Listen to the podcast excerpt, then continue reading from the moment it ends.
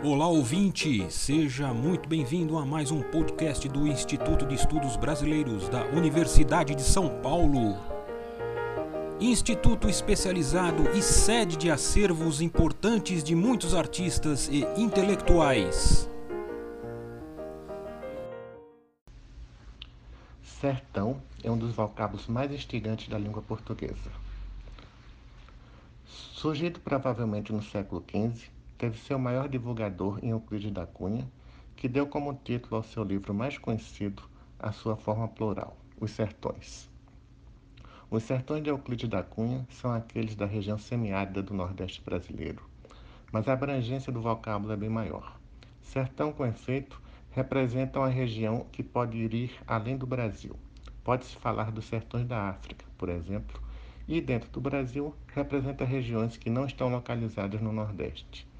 Derivado, segundo alguns autores, do latim desertano, o que o aproximaria etimologicamente do vocábulo deserto, era sinônimo de lugar despovoado, não necessariamente árido, ao contrário, às vezes extremamente úmido. Tal é o significado que o padre Blutor lhe empresta: o interior, o coração das terras, opõe-se ao marítimo e costa, mato longe da costa. Aproximar-se-ia assim de uma das acepções de deserto, a de lugar desabitado, despovoado, ermo. Segundo outros autores, o termo derivaria de serra e de solto, mata de arbustos, do francês antigo sol ou solte, do latim sultis, que significa bosque ou mata. Outros autores atribuem a sua origem à palavra africana mulsetão, que designava terras distantes da costa, a qual, ao ser incorporada à língua portuguesa, assumiu a forma sertão com C e mais tarde sertão com S. Outros autores ainda pensam que a origem seja o latim sertanus, de certum, participio passado de cero, cero e sere, entrelaçar, com significado do que está entrelaçado em referência à caatinga. Outra possibilidade seria que a origem desse vocábulo venha do latim salto, salta, saltum, que significaria aquelas terras não cultivadas, por oposição a ager, agro, agri, vocábulo de onde se origina a palavra agricultura, valendo por campo cultivado. Com a evolução natural das palavras na linguagem popular, como era o caso na Idade Média, a letra L facilmente se transforma em R, como em outros exemplos: flecha, frecha, flauta, frauta, salto, sarto o que desembocaria nessa hipótese na forma sartã ou sartão que está presente em textos do século XIV. Na perspectiva brasileira, do ponto de vista simbólico, o sertão representa o entrelugar entre o passado e o presente, entre o nacional e o universal. Segundo a historiadora Lúcia Lippe, ora recebendo avaliação positiva, ora negativa, o sertão seria o locus por excelência da nação, a metáfora do Brasil. Nesse sentido, o sertão, o pampa, o llano, o altiplano eram antíteses enigmáticas do mundo dos letrados, dos autores e seus leitores. Eram lugares misteriosos e diferentes, a serem descritos, analisados, revelados e transfigurados. Fontes tanto de orgulho nacional como de nostalgia, de vergonha e desprezo ou de denúncia. Objeto de reflexão sobre raça, mestiçagem, religiosidade e cultura popular telas de projeção para esperanças, mitos e utopias.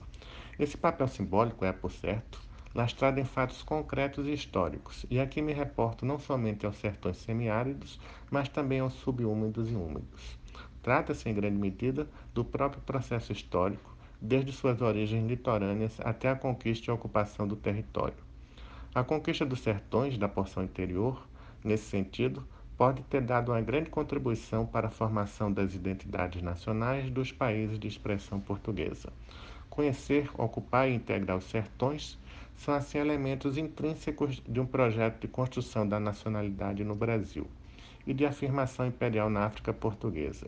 As missões civilizadoras empreendidas por militares, cientistas, funcionários públicos, missionários e outros particulares, tanto no Brasil independente quanto na África portuguesa, constitui uma das facetas desse projeto. Instituições como o IHGB, Instituto Histórico e Geográfico Brasileiro, o então Instituto Oswaldo Cruz e a Comissão Geológica do Império, entre outras, exerceram um papel fundamental nesse processo. Do outro lado do Atlântico, ganham destaque a atuação dos viajantes portugueses nas possessões africanas, como por exemplo os sertanejos de Angola, responsáveis pelo comércio de longa distância, dos quais a maior figura é a de Silva Porto. De militares, cientistas, funcionários públicos, como Ivens, Capelo, Serpa Pinto, Gamito, Henrique Brandão e outros, sempre a busca da travessia da África da costa contra costa, ou seja, de Angola a Moçambique, como fundamento de uma reivindicação territorial que deu origem ao chamado Mapa Cor-de-Rosa. Observe que, se esta reivindicação tivesse sido bem sucedida, os portugueses teriam conseguido no continente africano um território comparável ao do Brasil.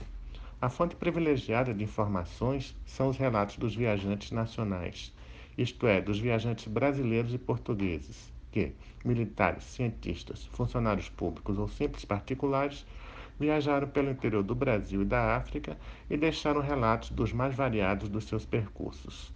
Tenta-se assim lançar luz sobre uma categoria de viajantes que, até o momento, não tem sido privilegiada pela historiografia, os nacionais, por contraste com os cada vez mais famosos viajantes estrangeiros.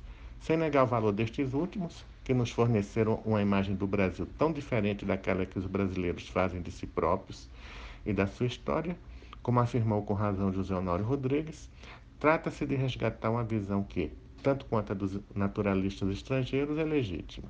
Vale a pena recordar, nesse sentido, que autores que não valorizam tanto os viajantes estrangeiros, como Oliveira Viana, para que a impressão do sertão apreendida em relatos de viajantes estrangeiros era falsa, já que, e cito, aqueles que viram apenas o deserto desumanizado e ausência de cultura não perceberam o mundo que pulsa sob a aparência de vazio.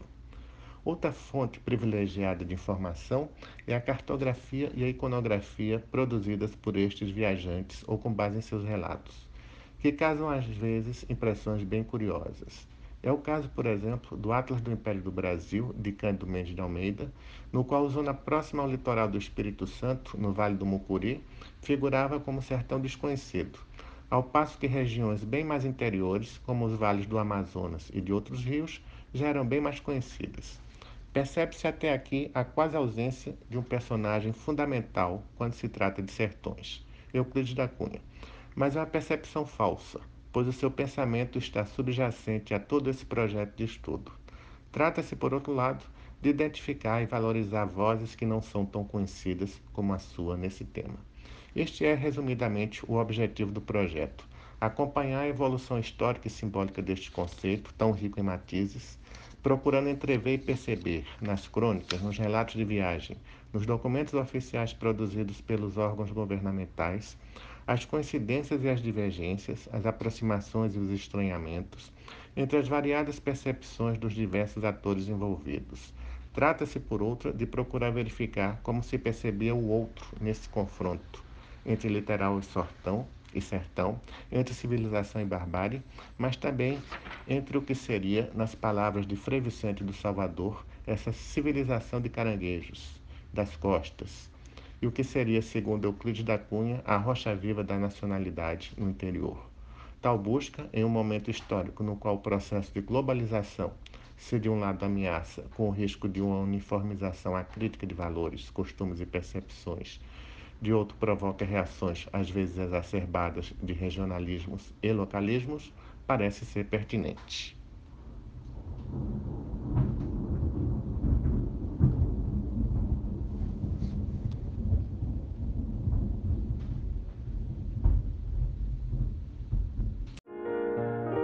Este podcast do Instituto de Estudos Brasileiros chega ao final. Esperamos que tenham gostado e em breve retornaremos com um novo assunto para você.